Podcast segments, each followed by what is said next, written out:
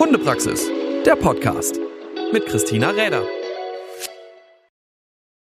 Hey und schön, dass ihr wieder dabei seid zu einer neuen Folge vom Hundepraxis Podcast. Und auch heute habe ich wieder einen sehr spannenden Interviewgast für euch eingeladen. Und man hat ja einfach manchmal so Leute, die tauchen dann irgendwo wieder auf und dann denkt man, ja Mensch, von dem habe ich doch auch schon die DVD gehabt und mir angeguckt und das Buch gelesen und fand da Sachen super draus. Und dann ist es immer die Zeit, wo ich dann eine E-Mail schreiben muss, ganz dringend, um zu fragen, ob dieser jemand denn dann gerne doch auch mal in dem Podcast zu Gast sein würde. Und Gott sei Dank hat er ja gesagt. Und vielleicht kennt ihr auch das ein oder andere aus seinem Programm. Also ich glaube, da gibt es sehr, sehr viel, was es auch auf DVD gibt. Und ich glaube, es ist vielen schon äh, sicherlich im Bereich Hundetraining über den Weg gelaufen, ist mittlerweile mit seiner Hundeschule Team Kanin ja so ein bisschen im Schwabenländle angesiedelt, möchte ich da so sagen. Und für unser heutiges Gespräch haben wir uns so ein bisschen eine Sparte ausgesucht, wo er sicher durch seine ganz vielfältige Erfahrung und seine ganzen Steckenpferde, was so rund um Hunde da vorhanden ist und extrem viel sagen kann. Uwe Friedrich, schön, dass Sie heute die Zeit gefunden haben, mit mir ein wenig zu plaudern über das Thema Anti-Jagd-Training haben wir uns auf den Timetable gesetzt. Ja, hallo liebe Frau Räder, ich habe mich über Ihre E-Mail, über Ihre Einladung sehr, sehr gefreut und auch über das Thema, wo wir uns heute Abend so ein bisschen vorgenommen haben. Da können wir sicherlich auch den Bogen in das ein oder andere Steckenpferd noch von mir schlagen. Ich freue mich auf unser Gespräch. Ja, vielleicht so ein bisschen kurz vorab zu Ihnen, wenn es tatsächlich Zuhörer gibt, die Sie noch nicht gelesen, gesehen oder gar im Training schon auch besucht haben. Mit der Hundeschule Team Kanin sind Sie ja mittlerweile ähm, doch sehr, sehr redlich unterwegs und haben da eine ganze Menge im Angebot. Und gerade das Thema Anti-Jagd-Training wird ja auch bei Ihnen sehr vielschichtig bearbeitet, weil wenn man so die Philosophie sich anschaut, da auch sehr ganzheitlich arbeiten ist und ganz viele Aspekte rund um die Hundehaltung eigentlich beleuchtet. Wie ist es so gekommen, dass Sie sich so ein bisschen dahin entwickelt haben, diese vier Säulen aufzustellen, zu sagen, das ist mir ganz wichtig in einem Training, wenn Leute zu mir kommen. Ähm, worum geht's Ihnen in erster Linie? Das ist absolut gut formuliert von Ihnen, dieses ganzheitliche, dass ich erstmal als Trainer vor allem gucke, wer kommt da überhaupt zu mir, welches Team kommt da überhaupt zu mir. Das ist ja immer ähm, ganz, ganz entscheidend, ähm, wenn man sagt, okay, mein Hund hat das und jenes Thema, würde ich vielleicht gerne optimieren mit meinem Hund, dass ich ähm, dann auch gucke als Trainer, wer wie ist das Team, wie steht das Team da. Ich kann vielleicht mit einem Hund, der eine gewisse Thematik hat, wo man optimieren könnte, mit einem Hundeführer, ähm, der fit, jung und vital ist, auf eine bestimmte Art arbeiten, wenn dieselbe Person aber vielleicht jetzt körperlich irgendwo etwas Einschränkungen hat, muss ich schon wieder gucken, dass ich anders arbeite. Oder wenn bei dem Hund eine gewisse Veranlagung da liegt. Deswegen ist immer, egal welche Art ähm, von, von Training ansteht, äh, bei mir immer eine sogenannte Abklärung. Man könnte im medizinischen Bereich dann auch Anamnese sagen. Ähm, ich will immer wissen, wie tickt der Hund, wie tickt der Mensch ähm, und wie kann ich die beiden am besten erstmal irgendwo zusammenbringen, äh, dass sie dann ihre gemeinsamen Ziele erreichen. Ähm, das ist für mich immer ein ganz, ganz entscheidendes. Und Frau Reder, geben Sie mal diese kurze Gelegenheit, ähm, vor allem auch zum Anti-Jagd-Training. Ich würde etwas unglaublich gerne losbekommen, weil ich mache das jetzt äh, 24 ähm, Jahre hauptberuflich und habe ganz viele Hundehalter ähm, schon erlebt, die zu mir gekommen sind und ein bisschen geknickt waren, die dann gehört haben, ähm, mein Hund jagt, weil er äh, keine Bindung zu mir hat.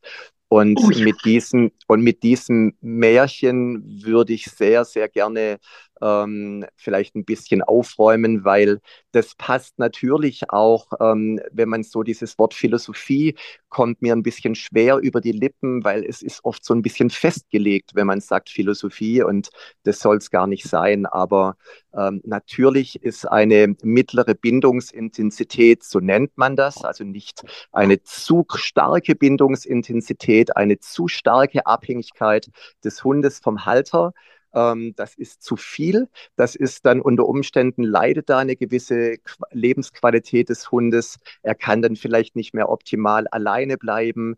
Ähm, zu wenig, eine zu geringe Bindungsintensität. Naja, da ist dann der Hund eher zu selbstständig. Also spricht man von einer mittleren Bindungsintensität. Das ist wichtig, dass der Hund Sicherheit, Geborgenheit und Vertrauen äh, vermittelt bekommt durch den Halter. Das ist absolut auch ähm, eine Grundlage, wo ich sage, ähm, das sollte auf jeden Fall da sein, wenn ich dann ein gezieltes Anti-Jagd-Training mache. Aber ich habe schon so viel tolle Teams erlebt, die eine tolle Bindungsintensität hatten, der Hund super erzogen war und trotzdem haben die Hunde noch gejagt. Das dann kommt natürlich, wenn man sagt, äh, das Abitur haben sie erreicht, dann kam eben das Studium, ähm, wenn man das so ein bisschen vergleichen möchte mit einem Anti-Jagd-Training. Ja. Ich glaube, da purzelt gerade dem einen oder anderen wirklich ein Stein vom Herzen, weil das ist ja mhm. wirklich ein naja, nennen wir es mal Gerücht oder auch so ein Dogma, was irgendwie gerne mhm. immer noch kommuniziert wird, dass mhm. äh, man erstmal an der Bindung arbeiten müsste, wenn äh, der Hund jagen geht. Und dass das manchmal gar nichts miteinander zu tun hat oder dass nur, wenn man alleine im Wald steht, wenn man die Leine abmacht oder abmachen würde, äh, heißt ja noch lange nicht, dass der Hund ansonsten nicht gerne was mit einem zu tun haben würde. Aber wir funktionieren ja halt einfach ein bisschen anders, äh, so in unserer Umwelt, wir zwei und die Vierbeiner. Und ähm, dass das eine nichts mit dem anderen zu tun haben muss, zumindest nicht in direkter Form. Ich glaube, da ist schon mal jeder froh, wenn wir mit der Geschichte direkt schon mal zu Beginn hier ähm, mit der Tür ins Haus fallen mhm. und da schon einen Einstieg leisten.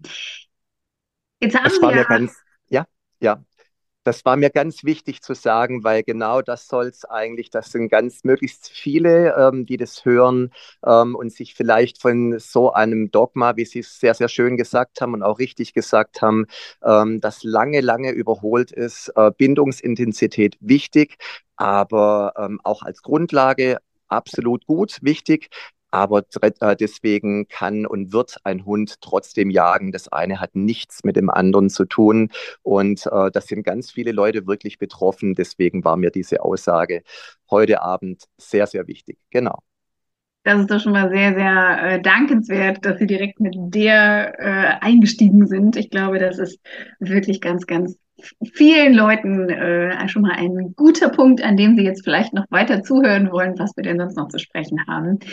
Und das Thema Anti-Jagd-Training, also ich glaube, da gibt es so viel, was ähm, der eine oder andere darunter versteht, was der eine oder andere sich darunter vorstellt und was der eine oder andere auch denkt, was man damit erreichen könnte.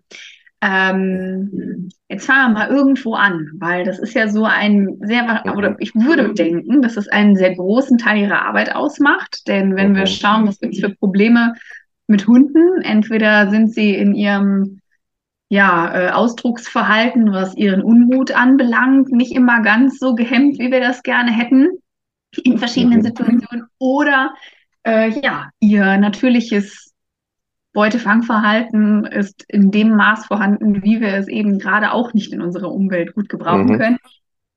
Warum sollte ich das überhaupt mit meinem Hund vielleicht tun, wenn ich merke, Mensch, der ist nicht immer greifbar, wenn er da mit seinen Sinnen irgendwelchen Wildtieren am liebsten nachstellen würde oder es gar tut. Ich fange mit einer Geschichte an, die sich bei mir extrem eingeprägt hat. Ich gebe ähm, dieses, dieses Anti-Jagd-Training gebe ich in der unterschiedlichsten Form. Ja, ich gebe auch Seminare, wo man natürlich äh, zu diesem Thema, wo man sagen kann, ähm, ich möchte die Leute anregen und die Zusammenhänge zeigen, dass es eben nicht nur ein bisschen Rückruf ist beim Training, sondern dass da viel mehr dahinter steckt. Ich mache das in der Einzelarbeit, ich mache es in Workshops und das war ein Workshop, das war in Ulm, werde ich nie vergessen. Ähm, wir haben das äh, draußen gemacht, das war also kein Hundeplatz, wir haben das in freier Natur gemacht und der Jagdpächter, das fand ich auch sehr schön, das war ein Jagdpächter, der mich damals gebucht hat, ähm, der dann einfach ähm, Hundehalter, die da interessiert waren, äh, zu diesem Workshop äh, dann im Endeffekt angeregt hat.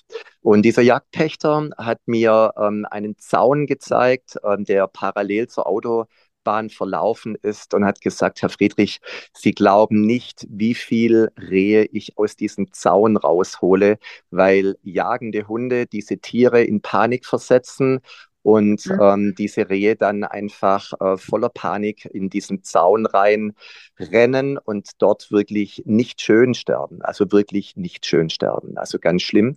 Und natürlich ist auch nicht jedes Reh suizidal und rennt über die Straße, wenn da ein Auto kommt. Ähm, ich bin früher selber viel Motorrad gefahren und man hat dann oftmals als Mensch keine Chance. Und was so ein jagender Hund im Endeffekt verursachen kann, dass er dann andere Tiere in Panik versetzt, ähm, dass diese Tiere Menschenleben, also auch Unfälle verursachen können, wenn man das erlebt hat. Wenn ich dann auch schon Menschen in die Augen geguckt habe, darunter einer besten, äh, meiner besten Freunde, der vor 14, 15 Jahren ähm, seinen Pudel beim Jagen verloren hat, der sich heute noch Vorwürfe macht und sagt, meine Güte, warum habe ich das Ganze unterschätzt? Ähm, dann wird man als Trainer, dann be bekommt die Wichtigkeit von diesem Anti-Jagd-Training eine noch stärkere Priorität im Endeffekt. Also das glaub, ist das schon, ja. Ist so ein Punkt, der sich natürlich manchen gar nicht so unbedingt erschließt, wenn dann der Hund so fröhlich durch die Wiese springt und auch hier, naja, da ist er auch danach irgendwie auch ein bisschen schön müde irgendwie. Mhm. Und mhm. er hat ja auch nichts bekommen. Also das ist ja mhm. irgendwie immer äh, für viele noch so ein Indikator, naja, der ist da mhm. umgerannt. Mhm. Ähm, aber dass das natürlich, äh, nur weil ich es nicht gesehen habe, dass da äh, Wildtiere vielleicht beunruhigt worden sind, die dann eben natürlich auch, äh, je nachdem, was es für Wildtiere sind, die Flucht antreten und äh, bei ihrer Flucht auch dann nochmal den ein oder anderen Weg oder gar die Straße passieren. Das ist ja dann noch wieder ein anderes Blatt, äh, an das genau. man am Anfang genau. gar nicht so genau denkt.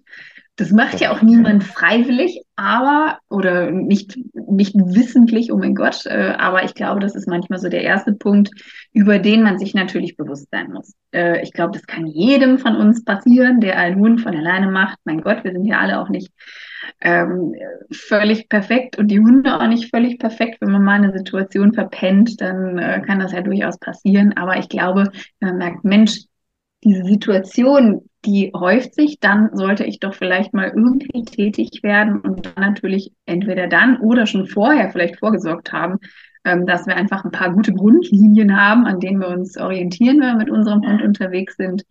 Und ähm, wie sieht das dann so ein bisschen aus? Also Sie sagen ja, haben das gerade eben schon angesprochen, dass es eben um ein bisschen mehr als Rückruf geht, ähm, mhm. Thema Anti-Jagd-Training. Ähm, mhm. Was ich mir dann noch so grob bei Ihnen vorstellen? Also was sind so Ideen, die Sie dann haben, je nachdem, wer zu Ihnen kommt? Genau, also es ist, wie Sie sagen, es ist recht vielseitig. Es fängt schon mal an mit dieser Abklärung und wo ich dann versuche im Gespräch über Tests ähm, auszuloten, ähm, wie tickt der Hund da? Löst er auf Bewegungsreize aus? Wie schnell löst er auf diese Bewegungsreize aus? Ähm, wo steht das Team generell? Wie ist die Bindungsintensität? Da kann man ja Bindungstests machen. Dann kann man auch gucken, wie ist der Rückruf? Wie stabil ist der Rückruf? Kommt der Hund noch, wenn ich einen Ball wegwerfe? Setzt der Hund überhaupt an? Löst er auf diesen Bewegungsreiz Ball überhaupt aus? Löst er auch aus, wenn ich mit der Reiz Netzangel arbeite, löst er auch draußen aus, wenn die Hasenzugmaschine auf einmal aktiviert wird. Ähm, geht der Hund oder ist es mehr der Geruch, der ihn anspricht? Ähm, geht der Hund, so typisch Schweißhund zum Beispiel, ähm, ist, geht der Hund äh, auf Fährten und ist dann nicht mehr ansprechbar? Braucht er beides? Braucht er den Kontext Wald, braucht er den Kontext oder was braucht er? Es gibt ja Hunde, die jagen eher, wenn es äh, weitläufig übersichtlich ist. Dann gibt es Hunde, die brauchen tatsächlich den Wald. Ähm, also das ist schon mal wieder ganz individuell, dass ich gucke, was braucht der Hund. Dann versuche ich auszuloten, wo stehen, wo steht das Team an sich, ähm, gibt es so eine so eine Struktur, auch zu Hause. Ähm, einer von meinen Lieblingssätzen, den meine Auszubildenden, meine Trainees ähm, wahrscheinlich dann schon nicht mehr hören können von mir. Ähm, das ist ja dann ein gutes Anti-Jagd-Training, fängt zu Hause an. Ähm, es ist im Endeffekt und ehrlich noch gar kein Anti-Jagd-Training, sondern ein Basistraining. Die, die Basis sollte bei dem Mensch-Hund-Team ja erstmal wirklich richtig, richtig gut sein, wenn ich mir dann überhaupt äh, Gedanken mache, dass ich sage, ich möchte den Hund ernsthaft ähm, einmal in einer sehr, sehr, sehr, sehr hohen Reizlage kontrollieren können. Ähm, man kann es von mir aus mit diesem flapsigen Vergleich, den ich vorher mal gemacht habe, Abitur und Studium, vergleichen. Wenn ich sage, ich möchte ein guter Abiturient oder dass der Hund zu einem guten Abiturient erzogen wird, ausgebildet wird, dass es ein Team ist, dieses Mensch-Hund-Team auf einem hohen Level steht, dass ich dann mir überhaupt Gedanken mache, ähm, meinen Hund bei einem extrem hohen Reiz, also wir reden jetzt wirklich von Hunden, die jetzt äh, nicht vielleicht mal 14 Sekunden ähm, dem Häschen hinterher springen und dann gelangweilt stehen bleiben, wenn, das, wenn die Distanz größer wird, sondern wir reden ja schon von einer Intensität, dass der Hund dann auch ähm, etwas länger dran bleibt, wo, wobei zwei Minuten auch schon tödlich enden können, was ich auch schon erlebt war. Herr Friedrich, der war nur zwei Minuten weg, mein Hund, aber rannte trotzdem über die Straße und wurde vom Auto erwischt. Ähm, also sowas. Aber bei 14 Sekunden, das habe ich bewusst gesagt, das kann man dann steuern. Das gibt selten, aber das sind eher so ähm, Hunde, die vielleicht ein bisschen gelangweilt sind.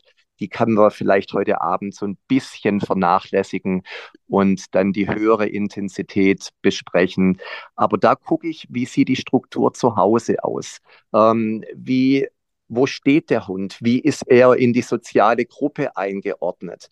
Ähm, Gibt es da Strukturen? Übernimmt der Hund zum Beispiel, wenn wir diese vier Säulen, was Sie gesagt haben, ist mir der häusliche Bereich extrem wichtig, ähm, weil da verbringen wir doch in der Regel ähm, die meiste Zeit mit unseren Hunden und äh, viele Hunde ähm, wie ich es in meinem Buch geschrieben habe, wollen zwar nicht die Weltherrschaft ähm, erobern, aber ähm, sie möchten trotzdem, sie loten trotzdem aus und sind ganz große ganz große Könner im mich als Hundehalter auch im Endeffekt ähm, analysieren und auch gucken, wo es vielleicht Schlupflöcher gibt. Und äh, das finde ich also immer sehr, sehr spannend, dass man da auch ein bisschen analysiert, wie ist es denn bei den Leuten zu Hause. Ich habe vor der Pandemie äh, regelmäßig ähm, Hausbesuche gemacht, äh, während der Pandemie viel online und habe da, finde mittlerweile sogar Online-Hausbesuche suche als Trainer fast besser, ähm, weil ich dann als Trainer kein Faktor bin. Der Hund benimmt sich so, ähm, wie wenn ich nicht da bin. Und das mhm. ist dann oftmals tatsächlich noch besser, wie wenn dann äh, Besuch vor Ort ist. Ähm, dann kommt auch dieses, dieses Wort Vorführeffekt und so weiter von den Hundehaltern nicht so oft. Und äh, es ist realistischer, es ist authentischer. Und das ist dann oft spannend, wenn ich sehe, dass ein Hund zum Beispiel nicht in der Lage ist, ähm, wenn es klingelt, ruhig liegen zu bleiben. Oder dass dann die Hundehalter mit dem Hund entspannt an die Tür gehen können. Und dann haben wir Ansatzpunkte für, für ein gemeinsames Weiterkommen, dass ich sage, naja, wenn wir vielleicht unseren Hund mal beim Jagen kontrollieren wollen, wenn wir in der Lage sein wollen, ähm, auf eine Katze oder einer Katze vorbeizulaufen ohne dass dir ähm, als Hundehalter die Schulter rausgerissen wird, ähm, wenn wir eben nicht ähm, von unserem Hund auf die Straße gezogen werden, wo ich mal dabei war, wie eine Frau zu Schaden kam. Der Hund hat sie auf die Straße gezogen, ähm, weil er auf der anderen Straßenseite einen anderen Hund gesehen hat. Es war jetzt nicht Jagen, aber ein anderer Hund. Die Frau wurde von einem Auto angefahren. Und das sind Dinge, ähm, die sind mir dann einfach wichtig, dass der, dass da eine gute Basis da ist, wo ich daheim schon mal sehr, sehr viele Informationen und auch schon mal einen Trainingsansatz als erstes Modul zum Beispiel mache, Frau Räder. Mhm. Das klingt jetzt so außergewöhnlich, aber das äh, ist ja schon ein sehr gängiges Thema, ne? Also, dass Hunde so im häuslichen Feld irgendwie sehr, sehr viele Dinge tun und die Menschen dann doch irgendwie auch eine relativ hohe Schmerztoleranzgrenze haben oder vielleicht gar nicht so genau wissen, ähm, Mensch, dass das auch irgendwie Natürlich ist es was anderes, ob mein Hund jetzt zu Hause sitzt und Bleib macht oder ob ich eben draußen von ihm Sitz und Bleib erwarten kann. Aber wenn ich das drinnen noch nicht mal ohne große Ablenkung irgendwie hinkriege, ähm, dann aber erwarte, dass es draußen so super funktioniert, ähm, da ist ja schon irgendwie mit äh, den, dem Maß, was man da misst, da hat man sich ein bisschen vertan. Und es ist aber 100%. gar nicht selten, dass ähm, Leute wirklich äh, auch erst dann wirklich merken, okay, äh, hier läuft echt was schief und dass ja auch viele wirklich, ähm, ja, dann doch irgendwie so ein wie so einen kleinen Tyrann zu Hause haben, der mhm. ähm, mhm. irgendwie so ein bisschen die Regeln aufstellt oder unbewusst. Mhm. Das macht man ja nicht bewusst, aber irgendwie ähm, gelernt hat, ja, so, hier funktioniert das so. Und da ist schon mal der erste Ansatzpunkt, äh, der natürlich die ein oder andere Stellschraube bietet. Mhm. Und die, wie mhm. geht es denn dann weiter? Also wenn wir gesagt haben, okay, ja, zu Hause spielt auf jeden Fall eine Rolle, weil ich glaube, klar, dass man natürlich Beziehungen, Grenzen und all das irgendwie klären muss und dass das drinnen einzuhalten ist, genauso wie draußen. Das kann mir natürlich helfen. Ähm, aber wie geht es denn dann noch weiter? Also drinnen vielleicht noch ähm, einen kurzen Satz dazu, ähm, auch zwei. Ähm, drinnen ist natürlich dann oftmals ähm, die Kreativität von unseren Hundehaltern gefordert. Also ich finde es immer sehr schön, wenn ich mit meinen Hundehaltern auch viel äh, im Dialog bin. Wir machen auch viel ähm, über Kurznachrichten, dann übers Handy, da, über kurze Videos, ähm, dass man dann einfach sagt, okay, du kannst ja die äh, Kreativität von dir, lieber Hundehalter, bleibt dein Hund auch zu Hause, wenn es an der Tür klingelt, bleibt er auch zu Hause liegen, wenn du dein Sportprogramm zu Hause machst. Also auch da kann man den Schwierigkeitsgrad schon mal enorm steigern.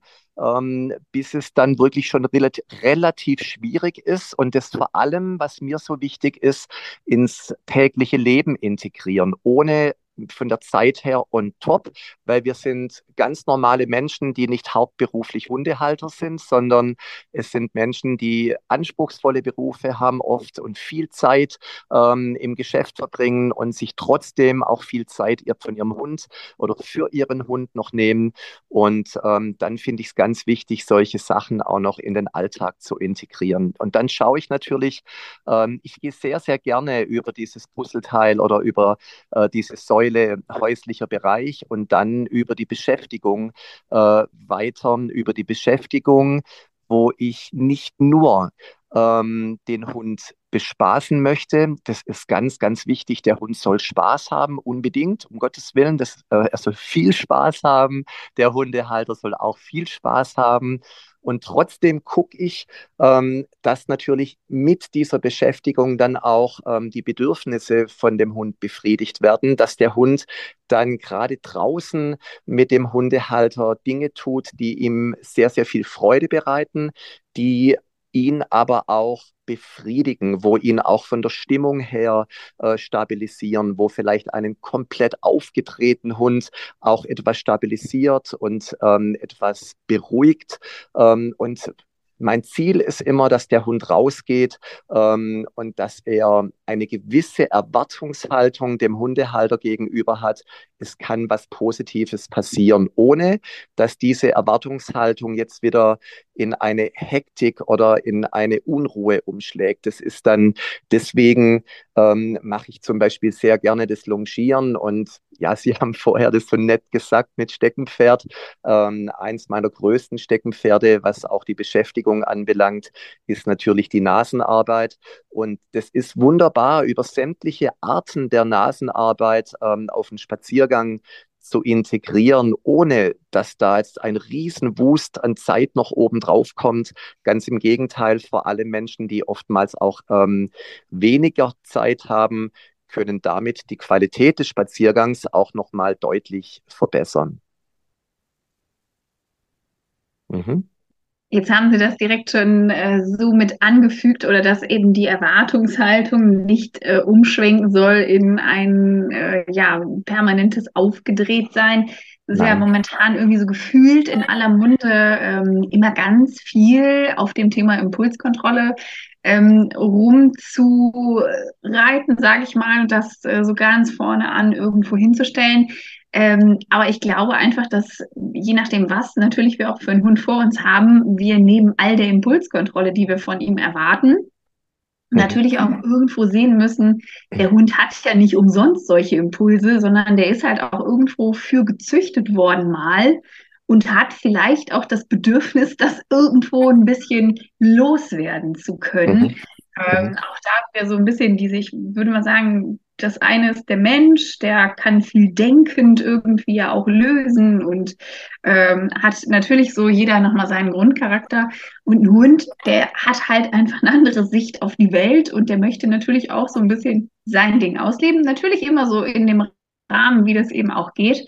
Aber das fand ich gerade schon ganz wichtig, dass es eben, ja, es soll nicht in eine absolute Erwartungshaltung und Aufregung permanent aushalten, arten, aber nur Impulskontrolle und nur Ruhe hilft halt ja irgendwo auch nicht. Also das äh, finde ich immer ganz wichtig, dass da so ein gesundes Verhältnis ist von, ja. wir haben einen Hund, ein aktives Arbeitslebewesen eigentlich vor uns. Und ähm, auf der einen Seite, ja, muss er gewissen Dingen widerstehen können, wenn wir das gerade in dem Moment sagen, aber er muss es halt auch irgendwo rauslassen. Und da ist halt die Nasenarbeit auf der einen Seite natürlich eine sehr konzentrierte Geschichte für die Hunde, wo es gar nicht unbedingt immer, je nachdem welche Sparte man ja auch macht, um extrem viel Bewegung oder was geht. Aber dieses sich da seinen Sinnen ein bisschen bedienen dürfen, ist ja wirklich eine schöne Geschichte, um auch kognitiv mhm. unheimlich viel anzusprechen und den Hund auch wirklich schön auszulasten. Was kann man denn da bei Ihnen oder was, was sind so die Sachen, die Sie da so am liebsten machen? Also absolut, Frau Räder, was Sie sagen. Das ist eine wunderschöne Art, ähm, dass der Hund auch seine Bedürfnisse befriedigt bekommt und das gemeinsam ähm, mit seinem Sozialpartner Mensch, wo ich natürlich auch damit, also ich sage nicht damit ausschließlich, sondern auch damit ähm, ein Stück an der Bindungsintensität wieder verbessern kann. Das ist ein Puzzle, um die Bindungsintensität auch noch zu verbessern, eine passende gemeinsame Beschäftigung und ähm, äh, es ist, ich mache, ich habe meine Hundeschule 1999 gegründet, also ich mache das jetzt rund 24 Jahre hauptberuflich und ähm, da war es es war früher oft so, dass die Hunde das Problem hatten, ähm, zu wenig äh, beschäftigt zu werden.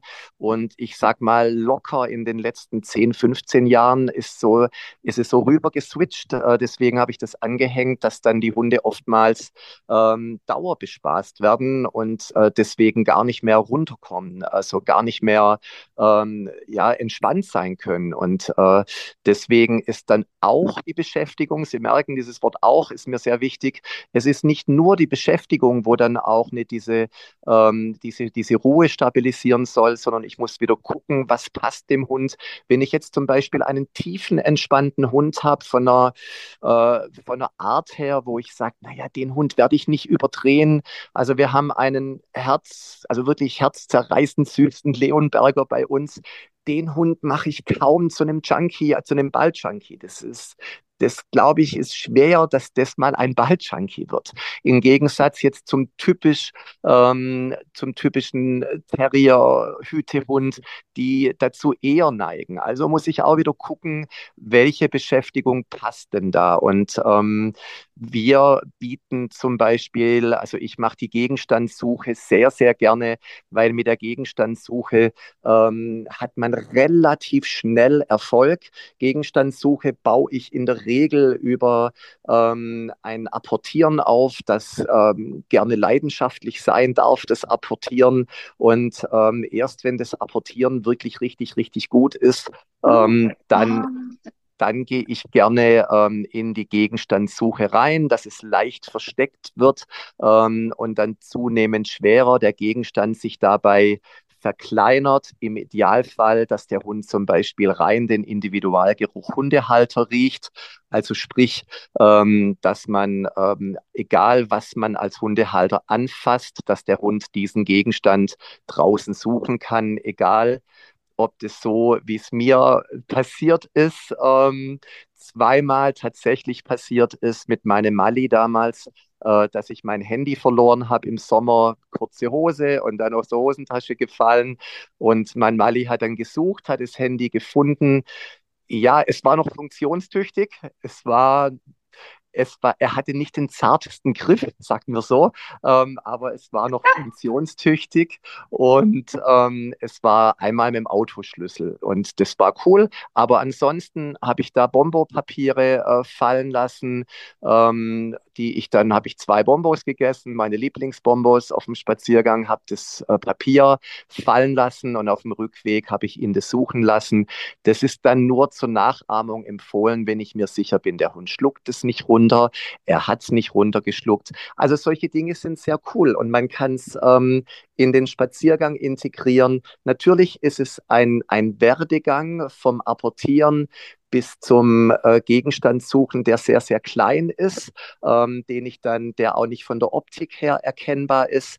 Aber das ist eine sehr, sehr schöne Art der Suche. Und ich kann das auch mit Hunden machen, die zum Beispiel bei einem Anti-Jagd-Training, ähm, wo dann die Spaßbremse von einem Hundetrainer, also zum Beispiel auch ich, den Leuten äh, empfehle, ich, ähm, dass man einen Hund, der noch nicht kontrollierbar ist, äh, im Idealfall an einer ich sage schon gar nicht mehr Schleppleine, ich sage mittlerweile immer mehr das Wort Sicherheitsleine, einfach um das Denken von den Leuten etwas in eine andere Richtung zu bringen. Und ähm, ich kann auch ähm, an einer 10-Meter-Leine einen kleinen Gegenstand suchen. Ähm, dann kann der Hund trotzdem sehr, sehr schön suchen. Das geht wunderbar, vor allem wenn man das mit einem gewissen Suchsystem macht, was ich gerne mag, weil ich habe früher viel Rettungshundearbeit gemacht auch. Und ähm, da hat es mich, war ich oft erstaunt, ähm, dass die Hunde zu viel Energie verschwenden, manche Bereiche zu oft in diesem Bereich drin bleiben und andere Bereiche noch unabgesucht lassen. Und deswegen arbeite ich gerne bei der Nasenarbeit ähm, mit einem gewissen System, wo ich den Hund nicht stören will, also nicht von außen beeinflussen möchte, ihm aber ein gewisses System beibringen. Das mache ich auch in der Spürhundearbeit. Also wir haben eine professionelle Einsatzstaffel, ähm, die nennt sich auch schon so, wie es heißt, Bettwanzenstaffel, ähm, die professionell auch in Einsatz gehen, meine Teams. Und ähm, das ist reine Spürhundearbeit. Ähm, wird, es wird genau so gesucht wie im Bereich Drogen, Sprengstoff, Schimmel und Bettwanzen ist eben extrem extrem gering vom Geruchsbild und deswegen für mich eins, muss ich sagen, auch extrem schwer und anspruchsvoll. Ähm, aber letztendlich können die Leute, wie dann die Leute in der Schweiz immer so süß sagen, im, die im Plauschbereich arbeiten möchten, können da mit jedem x-beliebigen Geruch auch in der Spürhundearbeit arbeiten, die dann eben immer mit einer Passivanzeige kombiniert ist. Genau, also so ein bisschen vielleicht auch der Hintergrund. Es ist ja auch, äh, jetzt haben Sie gerade schon gesagt, dass die Rettungshundearbeit irgendwo mit dazuhörte und der Mali, der kam gerade auch schon mit ins Spiel. So der Ursprung ist ja auch so ein bisschen in der Diensthundeführerschaft, wo Sie ja auch entsprechend tätig waren bei ja. der Polizeibehörde in Stuttgart. Und ja. äh, da geht's natürlich auch, da lernt man natürlich auch kennen, wie, wie geht's so in das Geruchsbild, Geruchstraining und Spürhund. Da kam es jetzt gerade dann nochmal so richtig schön durch.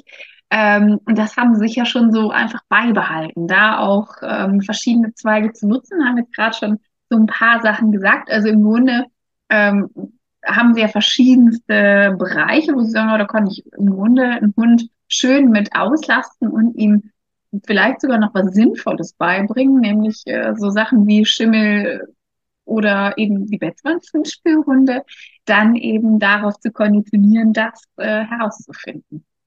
Das Schöne, das Schöne bei der Passivanzeige, ähm, da kann, da passt immer dieser Satz, ähm, aus der Ruhe zum Erfolg. Das heißt, der Hund wird ähm, immer am Ende der Suche eine ruhige Anzeige machen. Und das ist zum Beispiel vor allem für Hunde, die sehr, sehr die sehr, sehr hoch fahren, die sehr schnell sind, die sehr wuselig sind, die sehr unruhig sind, auch oft am Anfang, wo die Leute sich das gar nicht vorstellen können, ähm, dass sie, dass ihr Hund einmal so eine ruhige Anzeige macht. Aber gerade für diesen, für diesen Typhund hat ja mit der Rasse gar nichts zu tun, sondern für diesen, für diesen veranlagten Hund, wo es so wahnsinnig quirlig und schnell ist, ähm, ist so eine Passivanzeige ähm, am Ende der Suche wirklich etwas sehr, sehr Schönes, weil der Hund lernt eben ähm, am Ende der Suche ist dann wieder Ruhe. Dann er soll ja verharren. Also da, wo mir persönlich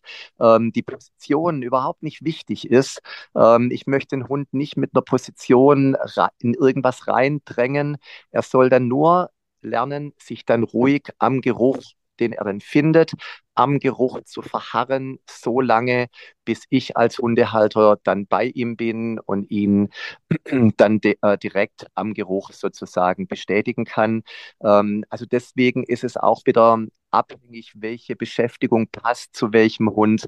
Ähm, und das ist natürlich über diese, über diese zwei Säulen allein schon häuslicher Bereich und Beschäftigung ähm, verändert sich oft schon definitiv ähm, diese Mensch-Hund-Beziehung. Und um Gottes Willen, ich bin, es ist natürlich ähm, überhaupt nicht treffend, dass man sagt, beschäftige den Hund nur und dann wird er schon nicht mehr jagen.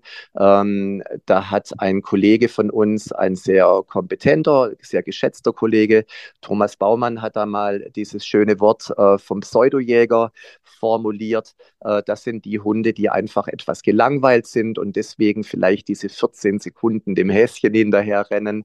Aber ähm, da kann es sein, wenn die gut beschäftigt werden, dass die dann tatsächlich nicht mehr dem Häschen hinterherrennen, diese 14 Sekunden. Aber wenn ein Hund wirklich äh, jagdliches Interesse und jagdlich motiviert ist, wird er trotz der besten Beschäftigung ähm, noch jagen. Aber es verändert sich an der Mensch-Hund-Beziehung was. Darum geht es ja. Ähm, und ich kann dann immer mehr Maßnahmen noch treffen, wo dann auch irgendwann Thema Impulskontrolle, ähm, was Sie vorher gesagt haben, wo ja bei vielen Leuten Impulskontrolle dann nur sehr ähm, drauf bezogen ist. Hauptsache, er rennt dem Hasen nicht mehr, Hauptsache, er rennt dem Ball nicht mehr hinterher, er kann sich zurückhalten. Klar, das ist auch Impulskontrolle, aber das wäre eben auch, wenn dann zum Beispiel der Partner heimkommt, dass ich auch in der Lage bin, dass mein Hund äh, entspannt bei mir bleiben kann und ich gebe ihn frei. Ähm, also Impulskontrolle ist ja sehr breit gefächert auch und hat ja, weil unsere Hunde ja sehr stark kontextbezogen lernen, äh, je mehr Bilder ich dann für meinen Hund in einem bestimmten Bereich etabliere, ähm, umso größer ist die Chance, dass mein Hund es generalisieren wird. Und deswegen ähm, möchte ich mit jedem Teil etwas in der Mensch-Hund-Beziehung verändern, damit dann auch zum Beispiel die Impulskontrolle einfacher wird. Da haben Sie jetzt gerade schon fast so ein bisschen den Bogen geschlagen zu dem, was äh, wir auf jeden Fall noch ein bisschen ansprechen wollten. Und äh, das hat sich dann jetzt so schön geschlossen irgendwo, ähm, weil Anti-Jagd-Training vielleicht auch der ein oder andere denkt, Mensch, dann gehe ich da jetzt hin mit meinem Hund und dann mache ich das und dann ist es eben auch erledigt und dann kann ich die Leine wieder in Ruhe abmachen und dann hat der Hund da ja überhaupt keinen Spaß dran. Und das ist natürlich so ein bisschen, ähm, vielleicht auch nochmal, das haben Sie jetzt schon so schön äh, zusammengefasst, eben auch zu sagen, es gibt natürlich auch Grenzen bei all dem, was wir anbieten können und was wir an verschiedenen ähm, Schauplätzen im Hundeleben so dann auch verändern können. Aber trotzdem bleibt ja je nach Hund dieses Interesse schon einfach weiter bestehen. Und das ähm, ich glaube, da geben Sie mir recht, dass es jetzt ähm, bei vielen Hunden auch einfach trotzdem immer so eine Sache bleiben wird, dass man eben sicherlich Situationen hat, wo man sie vielleicht schön ableinen kann, aber es auch viele andere gibt, in denen sie besser sehr sorgsam dann vielleicht schon vorher einmal eingesammelt worden sind, ähm, um da einfach auch vielleicht so ein bisschen, ja, zu sagen, Mensch, ähm, das ist irgendwie ähm, vielleicht auch so ein bisschen limitiert. Was kann ich tun? Wo komme ich ran? Gibt es da Unterschiede bei den Hunden? Ja. Ja, absolut, ähm, absolut. Und es ist ja, ähm, dass man auch sagt, ich selber ähm, wünsche mir, dass äh, im Idealfall ein Hundehalter seinen Hund wirklich nur von der Leine lässt, wenn er sich, ähm, naja, 100 Prozent gibt es im Leben, glaube ich, generell nicht, aber ähm, dass er sich ähm, diesen schönen Satz aus meinem früheren Leben mit an Sicherheit grenzender Wahrscheinlichkeit eben sicher ist, ähm, dass mhm. er äh, seinen Hund dann eben doch äh, irgendwo kontrollieren kann und dass er ihn noch stoppen kann. Ähm, und da gibt es natürlich große Unterschiede bei den Hunden. Und äh, ähm, jetzt gerade, äh, wenn ich meinen Mali schon zitiert habe, meinen kleinen Mann, ähm, ja, das ist, äh, als ich ihn geholt habe, in, ähm, in Holland geholt habe, da war er zehn Monate und ähm, wenn ich dann mit ihm spazieren gelaufen bin, dann kam es vor, dass er auf den Hinterläufen gelaufen ist, schön neben mir, weil er hat unfassbar auf Optik ausgelöst und ich habe ein gutes Jahr wirklich sehr intensiv und sehr viel mit ihm in allen Bereichen gearbeitet, auch in den Bereichen, wo es eben auch zu Hause ähm, Strukturen auf aufgebaut, ähm, bis ich dann gemerkt habe, ähm, wir kommen immer enger zusammen. Ich kann, die Kontrolle wird immer besser, der Rückruf wird immer stabiler, ich kann ihn immer mehr stoppen. Ähm, und dann so peu à peu habe ich mich von der Schleppleine rausschleichen können. Und natürlich hatte ich auch schon Hunde, ähm, wo das dann alles äh, viel, viel, viel, viel einfacher war, wo schon auch ein jagdliche, eine, eine jagdliche Motivation da war, aber in einem deutlich geringeren Ausmaß einfach da war. Und ähm, da kann man das Ganze einfach deutlich abkürzen. Und diese, die vielen Hundehalter, wo ich schon ähm, in diesen immerhin 24 Jahren betreuen durfte. Ähm, da gibt es krasse Unterschiede von der, ähm, von der Veranlagung, von der, also von der genetischen Disposition her, von der Rasse an sich. Aber meine Güte, es gibt natürlich auch Border Collies, die nicht hüten und ähm, auch die Rassen, wo es immer so schön in der Rassebeschreibung heißt, die jagdliche Motivation ist da eher gering. Das kann ich nicht bestätigen. Also da habe ich schon sehr, sehr ähm, stark motivierte Hunde gesehen, ähm, auch von meinem ersten eigenen Hund, äh, das war ein Hoverwartrüde äh, zum Beispiel, habe ich sehr starke jagdlich motivierte Hunde schon erlebt, ähm, auch von Hunden, wo es heißt, naja, das ist ja, ähm, das ist doch nur ein Mischling, naja, von was? Äh, was steckt in diesem Mischling drin? Ähm, und Oder ist eine Showlinie, das ist auch immer schön. Bei unseren Retriever-Leuten ist eine Showlinie. Hm. Ja, und die, und die Hunde haben das natürlich, die haben nie in dieses Zuchtbuch reingeguckt und haben gesagt, ja, ich bin eine Showlinie.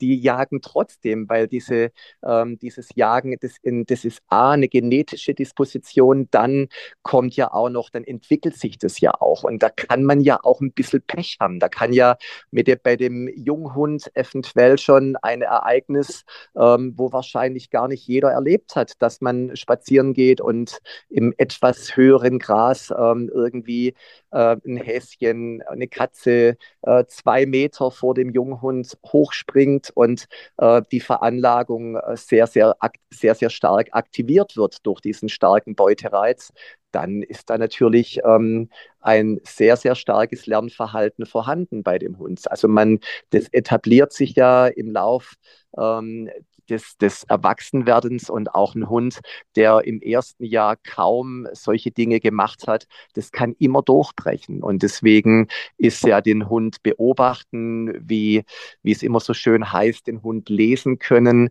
ähm, für die Hundehalter ein ganz, ganz wichtiges Thema, dass sie dann einfach auch ähm, erkennen, äh, was macht der Hund? Äh, schnuppert der jetzt am Boden? Ähm, macht er wirklich dieses, wie heißt es, dieses berühmte Zeitunglesen oder ist, macht er gerade was vollkommen anderes, verändert sich der gerade körpersprachlich.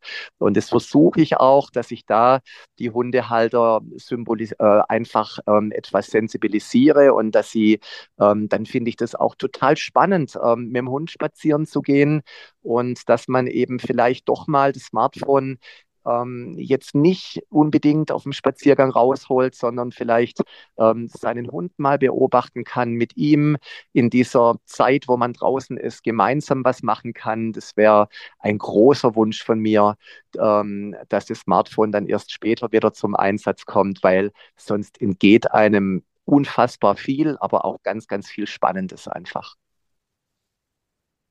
Ein Thema, wo wir uns wahrscheinlich ewig lang drüber unterhalten können. Aber ich glaube, jetzt haben wir schon so ein paar Punkte vom ersten Super-Einstieg von, äh, ja, das ist halt sehr vielschichtig und so pauschal sollte sich niemand mit irgendwelchen Dingen abspeisen lassen. Und das Thema Anti-Jagd ist wirklich eines der, die, ähm, ja, ich glaube, äh, so eben wie das Aggressionsverhalten, Angstverhalten natürlich auch sehr, sehr häufig genau die Knotenpunkte sind, an denen wir mit äh, dem Leben mit Hunden irgendwo dann doch vielleicht einmal Hilfe in Anspruch nehmen möchten. Und jetzt haben wir ganz viel von Ihnen gehört und äh, wenn dann gerade natürlich auch bei anderen Situationen, aber gerade dann, wenn es eben auch darum geht, findet man bei Ihnen im Programm neben dem Training, Einzeltraining, Gruppentraining auch Workshops und Seminare, die Sie immer wieder anbieten. Und ähm, die Seite verlinken wir natürlich darunter. Und ich glaube, wir haben jetzt hier eine ganz schöne Übersicht gegeben mit dem einen oder anderen ähm, zum Thema Anti-Jagd. Was ist möglich? Was ähm, sind so Aspekte, die sich ein Trainer anschaut, wenn und jetzt natürlich Sie im Speziellen anschaut, wenn ein Mensch-Hund-Gespann in das Training kommt mit dieser Situation, dass äh, das eben dann wirklich zum Thema geworden ist. Und was geht alles? Und ich glaube, das ist so ein bisschen ein Punkt, der auch jedem, der vielleicht mit dem Thema gerade wirklich hadert und da ähm, ja doch das ein oder andere vielleicht mal ändern wollen würde, der sollte hier doch tatsächlich erkennen, dass es einige Möglichkeiten gibt, wie wir da anders draufschauen können, vielleicht, wie wir da umfänglich draufschauen können. Und ich glaube, da ist eine sehr, sehr gute Adresse. Es gibt ja auch allerhand Bücher und DVDs. Und man sagt, Mensch, ich will das mal so ein bisschen von vorne noch so ein bisschen für zu Hause auch noch haben. Da gibt's ja allerhand von Ihnen. Ich glaube, da können wir auch einiges drunter verlinken unter dem Podcast. Und ja, dann bleibt mir an dieser Stelle eigentlich nur noch nochmal ganz herzlich mich für die Zeit zu bedanken, für die vielen interessanten Aspekte, die Sie uns hier genannt haben zu dem Thema. Und ja, danke sehr und ganz viel Erfolg und viele glückliche Mensch-Hund-Teams nach einem ähm, gemeinsamen Training. Das wünsche ich Ihnen dann weiter und danke Ihnen sehr. Vielen, vielen Dank, Frau Reder. Sehr, sehr nett. Und also mich hat es auch wirklich gefreut, bei Ihnen sein zu können, mit Ihnen zu sprechen und hoffe natürlich auch, dass es dem ein oder anderen Zuhörer, Zuhörerinnen einfach irgendwo was gebracht hat, eine kleine Anregung und dass es eben diese Pauschale tatsächlich nicht gibt. War schön, bei Ihnen zu sein. Dankeschön. Sehr bestimmt. Ganz lieben Dank. Hundepraxis, der Podcast mit Christina Räder.